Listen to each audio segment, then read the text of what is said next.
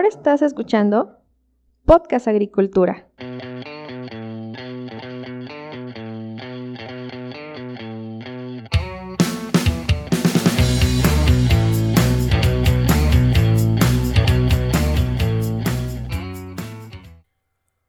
Hola, ¿qué tal? Muy buen día tengan todos ustedes. Me da mucho gusto saludarlos nuevamente en esta ocasión. El día de hoy les traigo una nueva entrevista aquí en el podcast. Pero antes de pasar a la información, me gustaría comentarles que Podcast Agricultura está patrocinado por Netafim, la empresa líder mundial en riego de precisión.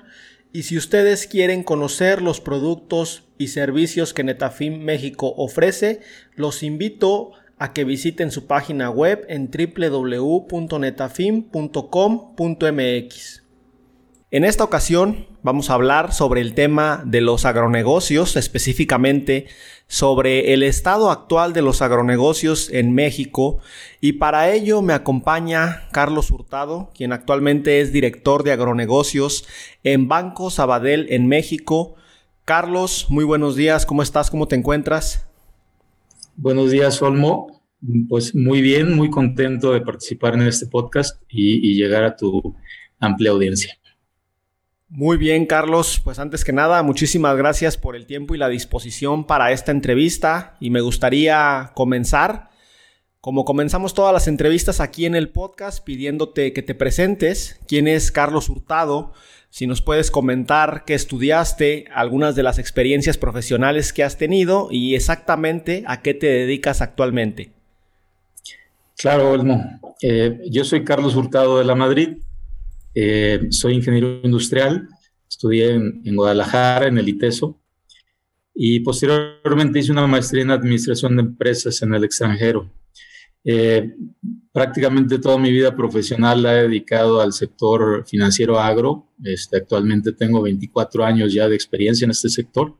Empecé trabajando en FIRA y ahí estuve 14 años, eh, una gran institución, y eso me llevó a, quedarme en el sector. Después pasé por algún par de bancos y actualmente soy el director nacional de agronegocios en Banco Sabadell, México.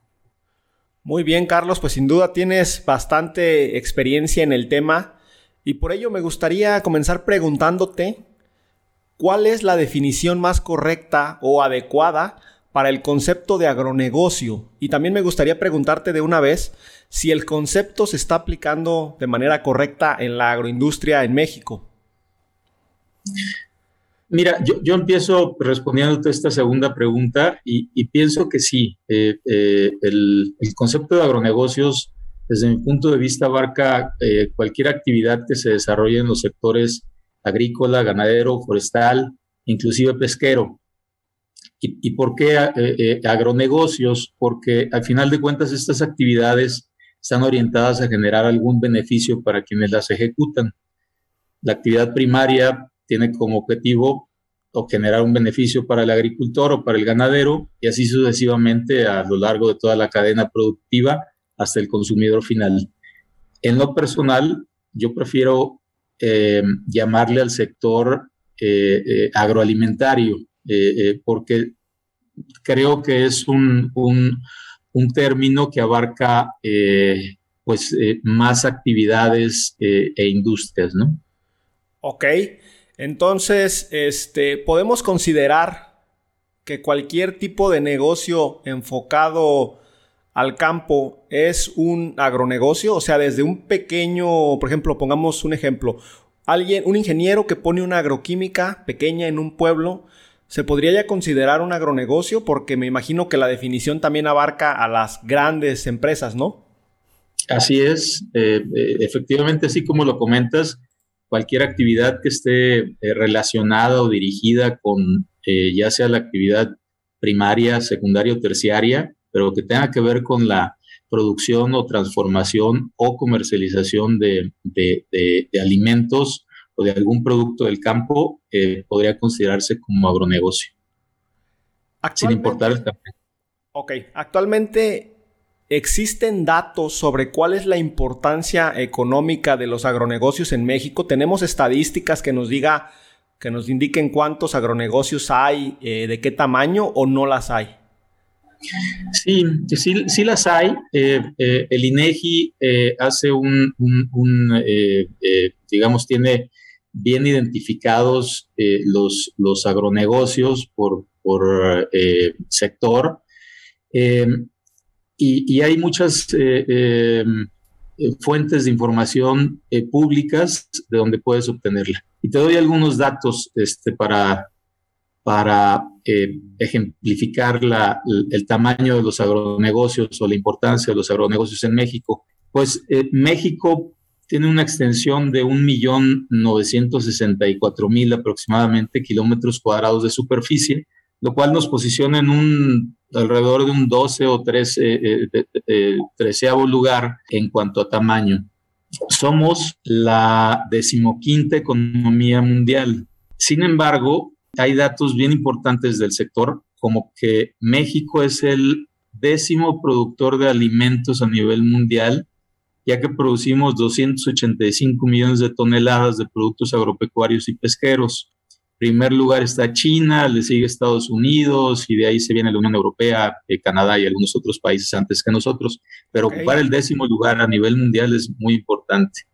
En cuanto a exportaciones o agroexportaciones, exportaciones. Hoy somos el octavo exportador en el mundo. Hay algunos productos en donde somos eh, el número uno como país, eh, eh, como el aguacate, el mango, el limón, pepinos, los chiles y muy recientemente los pimientos, ya superando países como, como España, que son grandes productores. Y pues lógicamente algunos derivados de productos agro, como pueden ser el tequila, ¿no? En México, el PIB agroalimentario, este que, engloba no nada más la actividad primaria eh, y secundaria, sino también la transformación y la industria de eh, alimentos y bebidas, como la cerveza, eh, representa aproximadamente el 7.9% del PIB nacional. En el último año, en el 2020, el sector primario tuvo un, un crecimiento del 1.9%, cuando sabemos que, la economía tuvo una fuerte caída, ¿no? Ok. El, sector agroalimentario en, general tuvo una contracción de apenas 0.4, es decir, prácticamente se mantuvo estable respecto al 2019, de donde venía de crecer aproximadamente un 2%. Este 2%, si lo comparamos con, con el 2019, la economía en general, hay que recordar que, tuvo una pequeña caída también la economía eh, y el sector agro eh, continuó creciendo, ¿no? Eh, la expectativa es que en el 2021 el PIB agroalimentario crezca alrededor del 3.6% anual. Va a crecer, según las predicciones, un poco menos que la economía en su conjunto, pero pues sí es de resaltar que, en los últimos ocho años previo al 2020, el sector agroalimentario había mostrado un crecimiento eh, pues continuo año con año, ¿no? Interesantes cifras, Carlos. Sin duda, eh, conocer esos datos es importante para saber cuál es el nivel de resiliencia de la agroindustria en, en México. Ahora me gustaría preguntarte, en nuestro país, ¿cuáles son los principales problemas o cuáles son las limitaciones principales que están enfrentando los agronegocios de diferentes tamaños para pues poder seguir adelante a pesar de, las situaciones que se presentan? Sí, mira, al, igual que la mayoría de las actividades económicas en México y en todo el mundo, eh, las del sector agroalimentario se vieron afectadas por las restricciones de movilidad de la, de la población durante el 2020 y, y, algunos meses de este, de este año. La gente lógicamente dejó de consumir en restaurantes, los viajes se redujeron prácticamente a cero. Este famoso sector Oreca, que, incluye hoteles y restaurantes y centros de, diversión, pues prácticamente eh, se vio muy afectado y se, se observaron serios problemas de logística em, y esto afectó a los agronegocios en general porque no nada más eh, hicieron falta contenedores para, para las agroexportaciones, sino también hacía falta o hubo escasez de algunos eh, productos utilizados en el empaque de, alimentos. Esto, bueno, pues trajo eh, muchas consecuencias y se afectaron tanto pequeñas, medianas como grandes empresas. Ok. Otro reto importante que, que observamos aquí en México es que los productores, digamos, de menores recursos, no están integrados en las cadenas de valor para la comercialización de sus productos. Y en estos mismos productores, el nivel de adaptación o adopción de tecnología es muy baja. Eh, como un dato interesante que seguramente ya lo habrán comentado aquí eh, anteriores, eh, digamos, entrevistados, es que únicamente el 29% de la superficie agrícola en México tiene riego. Esto, pues, es, es muy relevante porque a medida que, que la población en el sector agro empiece a adoptar nuevas tecnologías, pues eh, van a incrementar su, productividad. Y, podríamos hablar de tecnologías como la automatización, el uso de robots en, la agricultura o en, los empaques, eh, el, uso de datos, todo esto que está eh, trayendo mucha relevancia, o lo que le llaman ahora industria 4.0. Otro reto que, que observamos es que el relevo generacional no se está dando en, el campo. A mí, en la, experiencia que yo tengo, mm, pues me ha tocado recorrer prácticamente todo el país varias veces y, me, doy cuenta pues que, la gente joven no le gusta trabajar o no quiere trabajar en el campo, quizá porque no lo ven eh, como, como algo interesante o algo que les puede generar pues algún beneficio en el corto plazo. Pero de acuerdo a la información del INEGI, el 46% de los productores en el campo tienen más de 61 años. Vaya. Entonces, el, el, gran reto, yo creo que para todos los actores que estamos en este sector, es cómo hacer atractivo el campo para, para estas nuevas generaciones, ¿no? Y, por último, no menos importante, eh, de hecho me parece un dato pues, bastante relevante y en lo personal frustrante, es que únicamente el 8% de los productores del sector tienen acceso a algún tipo de financiamiento. Entonces, e, ese también es un, un, reto importante que tiene el sector de los agronegocios en México. Ok, todos esos retos o limitaciones que comentas son interesantes. Aquí me gustaría hacer un paréntesis para preguntarte eh, tu opinión muy personal sobre el tema del relevo generacional. ¿Consideras tú que si la agricultura en México se tecnificara más, hubiera más uso de tecnología, no solo en invernadero, sino también en campo abierto, ese uso de tecnología podría jalar más a los jóvenes a trabajar en campo o no crees que sea relevante? definitivamente es muy relevante y yo creo que es uno de los factores que va a influir muchísimo en, el apetito que tengan los jóvenes para regresar al campo. A mí me ha tocado conocer algunos eh, jóvenes, porque para mí ya todos los que tengan menos eh, edad que yo son jóvenes, este, que, que, están adoptando nuevas tecnologías como el uso de drones, eh, o información satelital para sus cultivos. Por ahí hay una empresa que me pareció bastante interesante, que, aseguradora, que utiliza drones para hacer las supervisiones de, la, de, los campos que tiene asegurados, pero también se utilizan para saber en dónde de, toda, digamos, la superficie se requiere mayor o menor fertilización o algún otro tipo de productos.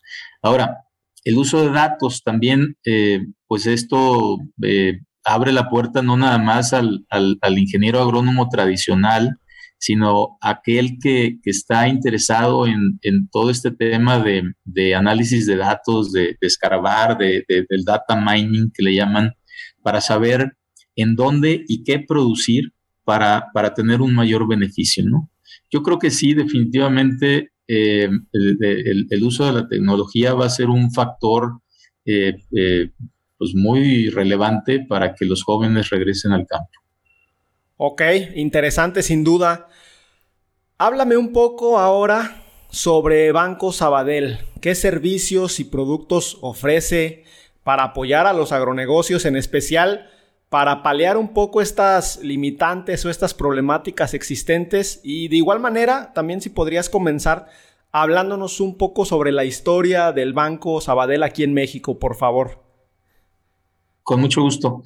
Mira, Banco Sabadell llega a México eh, alrededor de 1991 con una oficina de representación en donde básicamente lo que se hacía era atender a, empresas españolas que eran clientes del banco en España. Eh, eh, hay que recordar que Banco Sabadell es un banco español y pues les daban algunos servicios para las operaciones que tenían dichos clientes aquí en México.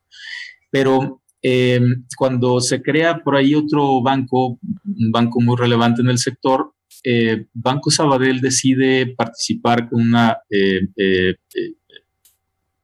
valga la redundancia, participación accionaria para pues conocer muy bien el mercado mexicano, lo cual la verdad es que fue muy exitoso.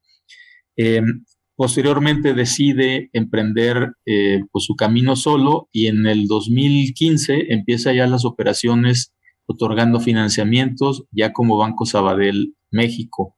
En principio como una, eh, bajo la figura de una SOFOM y en un año, em, en tiempo récord, obtuvimos la licencia bancaria por parte de la Comisión Nacional Bancaria y de Valores y de las autoridades de Hacienda y eh, en el 2016 ya empezamos a operar como servicio, con, todos los servicios financieros eh, eh, bancarios. ¿no? Em, desde su gestión o desde su inicio, Banco Sabadell ha tenido un, conocimiento muy bueno del, sector, em, del sector agro, y, te podría decir que, entendemos muy bien el negocio, entendemos muy bien a las empresas, entendemos muy bien las necesidades que éstas tienen, los tiempos. Tú sabes que en el sector es muy importante eh, entender los ciclos eh, de producción. Y, bueno, eso el Banco Sabadell lo tiene bien identificado y te podría decir que hoy en día aproximadamente uno de cada cuatro clientes del banco están en el sector de agroalimentos. Eh, nuestro, nuestra cartera en el segmento agro ha crecido alrededor de un 14% anual desde el 2018, lo cual consideramos que es muy importante. Em, como parte de los servicios o productos que, que, ofrecemos a las empresas del sector, pues tenemos algunos financiamientos específicos para apoyar a las, a las empresas en sus actividades productivas. Eh, como pueden ser eh, créditos de habilitación o avío, en donde, pues, eh, otra vez retomo el comentario de, que consideramos los ciclos productivos para hacerles un traje a la medida y que, em, pues, no genere un, conflicto ahí por tema de flujos en, las empresas. Em, financiamos la actividad primaria a través de, ese tipo de créditos, pero también tenemos créditos refaccionarios que van dirigidos a, la inversión fija, digamos, a, la adquisición o construcción de activos fijos para mejorar también la productividad de la empresa. También algunos otros productos que apoyan a la eh, comercialización de los productos eh, del sector, como puede ser granos básicos, azúcar o ganado, a través de instrumentos eh, que existen ya en el mercado, que son eh, prendas de certificados de depósito y, y, bonos de prenda. También hay algunas soluciones que ofrecemos a, los agronegocios, como puede ser financiamiento a sus proveedores y a sus clientes nos gusta mucho participar en, toda la cadena, eh, no nada más en, la parte, digamos, eh, productiva o, de la empresa, sino apoyar a toda la cadena que está alrededor y también algunos otros instrumentos como arrendamiento, el cual tiene algunos beneficios para la empresa eh, y puede usarse para adquisición de maquinaria o equipo de transporte o algunos otros activos productivos. Pero no nada más nos quedamos en la parte eh, de crédito, sino que también nos gusta atender a las empresas, pues ofreciéndoles soluciones para su tesorería, su manejo de flujos de efectivo y tenemos algunos instrumentos em, eh, también para eh, que las empresas puedan invertir sus recursos, ¿no? Tenemos medios de pago con los cuales se pueden hacer transferencias en distintas divisas, terminales punto de venta para aceptar pagos con medios electrónicos y físicos, dispersión de fondos, etcétera. Y todo esto, pues siguiendo el modelo de negocios que Sabadell adoptó en México, que es un banco sin sucursales, privilegiando la operación en línea o electrónicas. Ok. La verdad es que nosotros eh, queremos eh, ser fieles a nuestro propósito de ayudar a las empresas y personas a tomar las mejores decisiones financieras, acompañándolas en, todos, en todo el proceso. Nos gusta estar cerca, es uno de nuestros lemas. Ok, me surgen varias dudas, pero con lo que acabas de comentar al final de ser un banco en México 100% digital, ahí quisiera hacer un paréntesis. En el tema de la agroindustria o de la industria agroalimentaria, siento yo que vamos todavía muy atrasados en la adopción de tecnologías, en especial de tecnología bancaria, o sea, en el hecho de que la gente realmente vea que el banco no tiene sucursales y que tiene que hacerlo en línea. ¿Eso no los limita un poco actualmente? Eh, fíjate que no, al contrario. O, em, nosotros somos pioneros en, no somos propiamente una fintech, pero somos pioneros en la utilización de la, de la, em, eh, pues todas estas tecnologías para, para poder tener un banco sin sucursales, ¿no? Sin sucursales físicas, me refiero. No manejamos efectivo, tampoco manejamos tarjetas de débito o cheques, y todo lo hacemos a través de medios digitales. Eh, nos hemos encontrado que los empresarios, los que están en los agronegocios y en general en, toda la economía, eh, están ávidos de, probar o de utilizar eh, tecnologías de este tipo, tecnologías bancarias, en donde no se tengan que parar en una sucursal y hacer, no sé, a lo mejor unos 15, 20, media hora de fila para poder realizar alguna operación. Y, ya con todos estos sistemas que pues, se han desarrollado a nivel eh, eh, mundial, pues tenemos esta facilidad de, hacer estas operaciones ya en línea sin tener que, hacer eso, ¿no? Eh, inclusive, fíjate que ya los, los productores del sector primario eh, cada vez están más adaptados a esta nueva tecnología y por, ya sea por cuestiones fiscales o por cuestiones simplemente de facilidad, eh, ya están acostumbrados también a utilizar sus cuentas de, de, cheque, digamos, ¿no? Este, sus cuentas bancarias. Con lo cual, pues ya tienen la facilidad de recibir transferencias o recibir sus pagos ahí mismo, ¿no? Incluso algunos programas o la mayoría de los programas del gobierno federal, pues ya, em, eh, digamos, exigen el que el productor, para poder recibir algún apoyo, tenga su, cuenta eh, en alguna institución eh, bancaria, ¿no? Entonces, la, la, respuesta es, no, no tenemos una una eh, eh, barrera este, con, los empresarios. Al contrario, creo que nos ven como un banco innovador, como un banco que, está a la vanguardia en, esto, en este sentido. Ok. Para todas las soluciones eh, que ofrece Banco Sabadell en el tema de agronegocios, seguramente cada una de ellas presenta ciertos requisitos. Pero de manera general me gustaría preguntarte, una vez cumplidos esos requisitos, se puede acceder a, esos instrumentos, pero me imagino que ustedes dan una asesoría que no debe ser generalizada, sino debe ser bastante especializada. Y esta asesoría, ¿qué incluye? ¿Qué, tipo de seguimiento dan ustedes para garantizar que, lo, que, las herramientas que ustedes están proporcionando realmente solucionen eh, algo para los eh, agricultores en este caso o, agroempresarios? Sí, mm, pues mira, mm, nos gusta estar muy cerca, como comentaba, y, esto incluye pues diseñar los eh, famosos trajes a la medida, ¿no? Que ya es un término a lo mejor muy trillado, pero que aplica en este caso, porque en realidad nos metemos a conocer eh, la operación de la empresa y, conocer muy bien sus necesidades para poder diseñarles algo que les sirva y que puedan estar utilizando para mejorar eh, o hacer más eficientes sus procesos.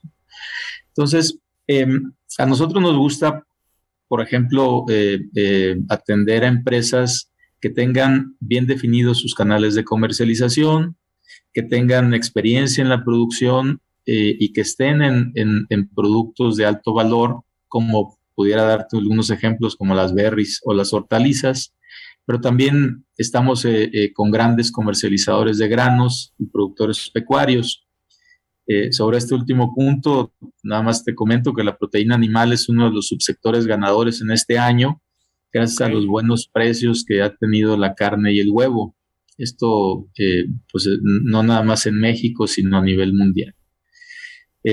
Banco Sabadell atende a empresas y grandes corporativos en México Nada más como, como referencia y, hablando un poquito de, qué tipo de agronegocios apoyamos, eh, en, el, en el banco para el sector agro podemos atender empresas que vendan al menos 100 millones de pesos anuales, aunque nuestro objetivo eh, como modelo de negocio son aquellas con ventas de, de más de 200 millones.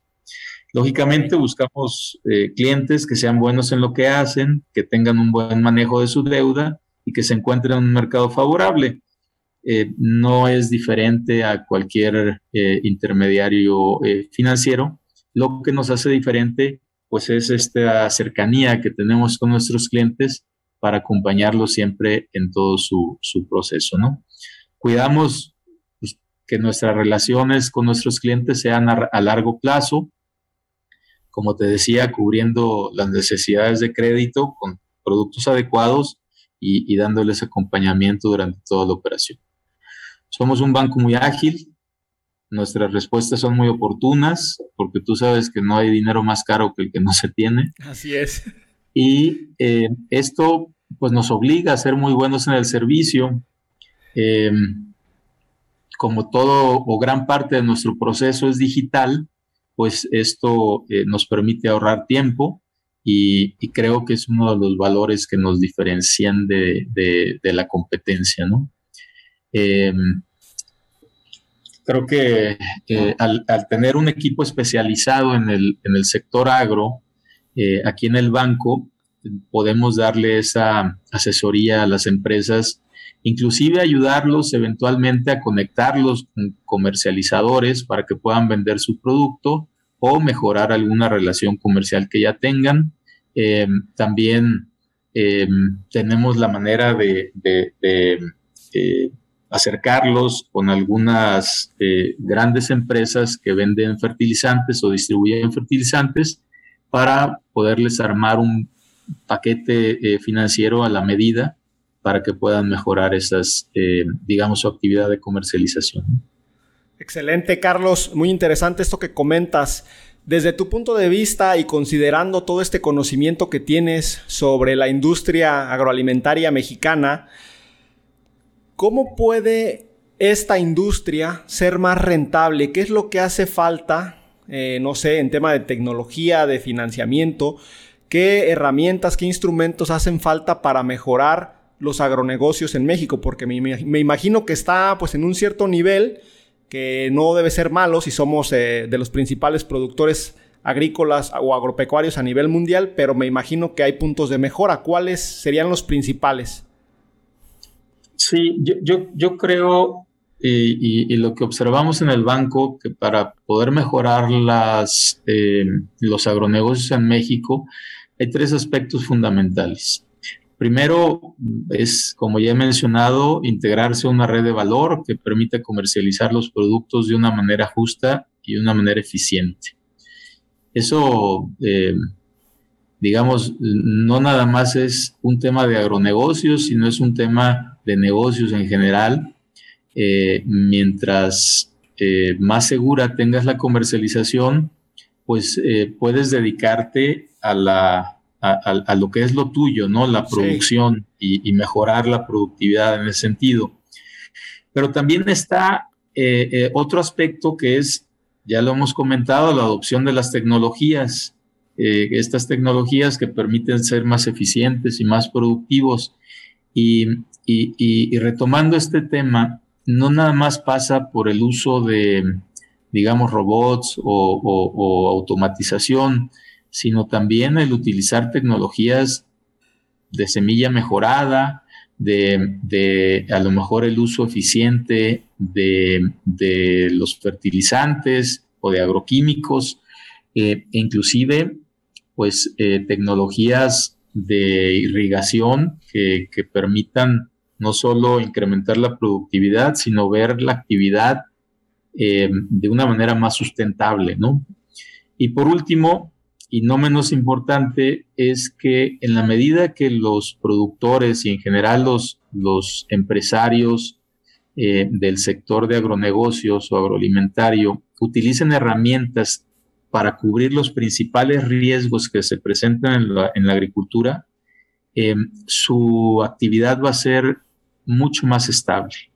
Eh, hay instrumentos para cubrir eh, riesgos climatológicos, eh, algunos otros riesgos de, que se presentan en la actividad primaria, pero también instrumentos para cubrir variaciones o volatilidad del mercado, ¿no?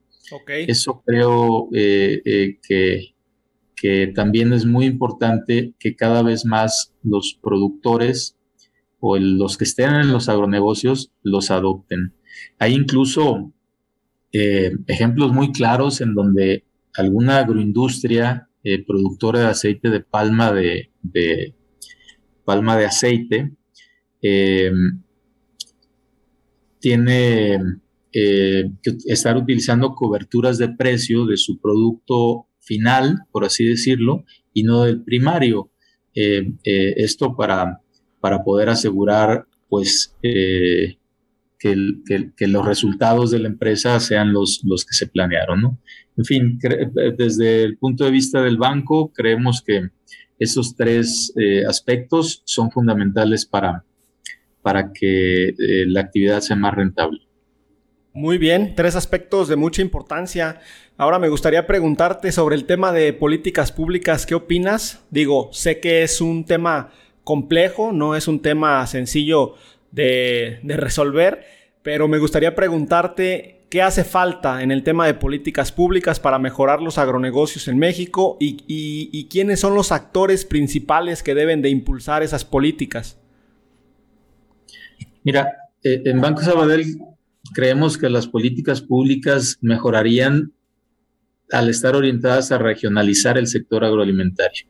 Esto es que se definiera cuáles regiones son las más adecuadas para la producción de determinados productos, considerando obviamente condiciones climatológicas, geográficas e hidrológicas.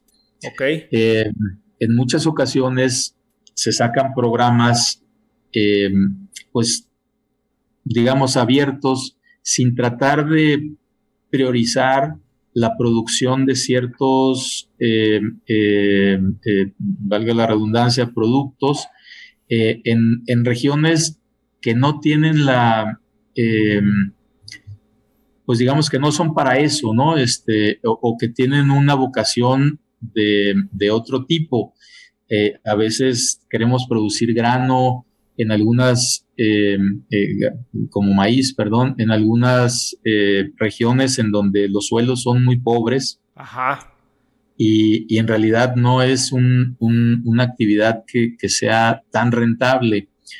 Y, las políticas públicas no están orientadas a eso, sino que son políticas públicas y, programas públicos que se eh, eh, establecen de manera general. Nosotros creemos que eso eh, podría mejorar como parte de una política pública, ¿no? Por otro lado, como banco vemos que cualquier subsidio gubernamental mejora siempre y cuando esté encaminado a incrementar la productividad del sector y estimular la competitividad. No necesariamente eh, dar apoyo por dar apoyo porque creemos que se lo merecen o porque eh, tradicionalmente hay sectores que han recibido menos, eh, digamos, recursos. Simplemente creemos que es bueno potenciar el producir más y mejor de forma eficiente y por supuesto sostenible, pero en condiciones de equidad, es decir, que todos puedan tener acceso a ellos, ¿no? Hay programas de gobierno que propician la participación del sector bancario en específico eh, eh, para financiar al sector, porque estos recursos potencializan el crédito y, estoy hablando de, programas que, en donde se puede establecer una especie de garantía líquida que pues, eh, digamos, multiplica el financiamiento que un productor o que un grupo de productores puede recibir. Eh, estos programas, desde nuestro punto de vista, fomentan la inclusión a los productores de menores eh, ingresos o menores superficies a través de empresas parafinancieras que hoy ya existen y, creemos que, que, han sido, digamos, que han dado muy buenos resultados. También creemos que las políticas públicas sería bueno que se orienten a, incrementar el nivel de mecanización y automatización del campo. Eh, en años eh, pasados, digamos, eh, los dos años anteriores, previos a este nuevo presupuesto que se acaba de presentar, prácticamente el apoyo para la mecanización del campo había sido reducido, si no es que desaparecido.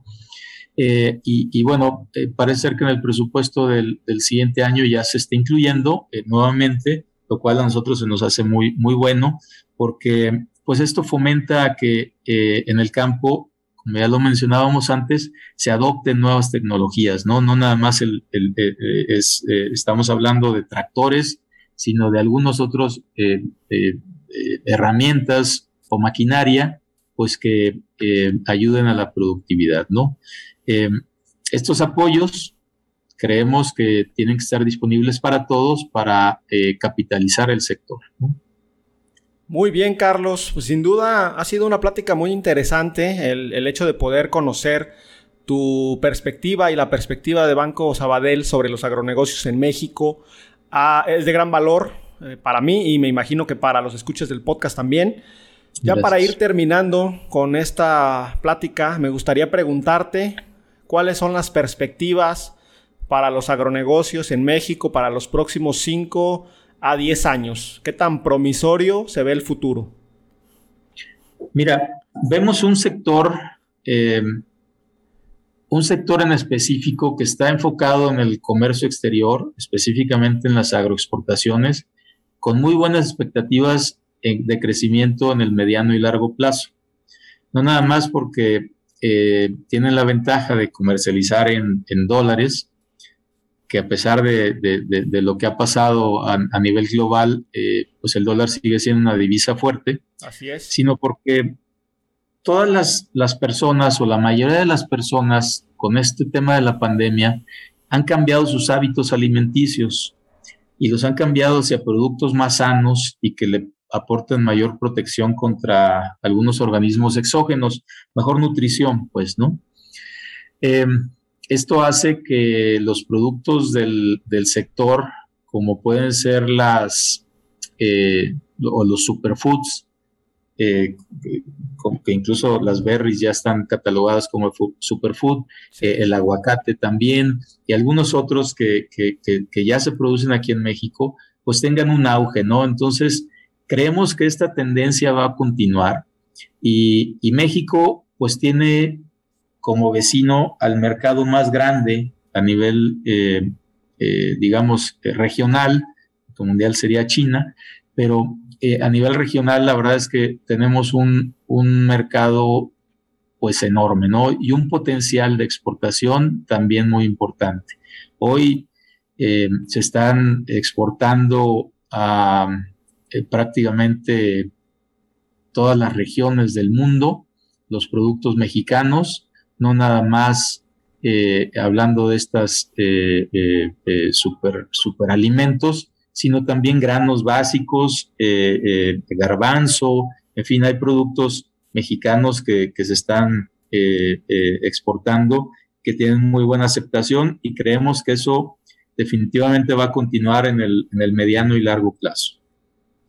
También creemos nosotros que a medida de que se camine hacia una cultura más sustentable, en donde se aprovechen eficientemente los recursos naturales, eh, haciendo uso de nuevas tecnologías de producción disponibles y cuidando el medio ambiente, em, creemos que, en la medida que eso pase, pues vamos a tener un futuro muy promisorio para los agronegocios. Em, yo siempre he comentado que que la gente tiene que seguir comiendo, es algo que creo que nunca vamos a dejar de hacer. Así es. Y pues la, producción está ahí en el campo y, los agronegocios eh, pues seguirán prosperando, ¿no? Este, eh, quizá no a ritmos tan acelerados como los vemos en alguna otra industria, como puede ser el turismo, que de repente empieza a despuntar muy fuerte, pero sí un crecimiento estable en prácticamente todas las actividades del sector. Perfecto, Carlos, muchísimas gracias por tu comentario. Ya para concluir, me gustaría solicitarte si le das un mensaje final a los oyentes de Podcast Agricultura para eh, despedirte y cerrar el tema. Y bueno, pues agradecerte nuevamente por el tiempo y la disposición para esta entrevista. Eh, antes que todo, agradecerte a ti, Olmo, eh, el que me hayas eh, permitido eh, platicar sobre este tema que para mí es apasionante, que es los agronegocios en México.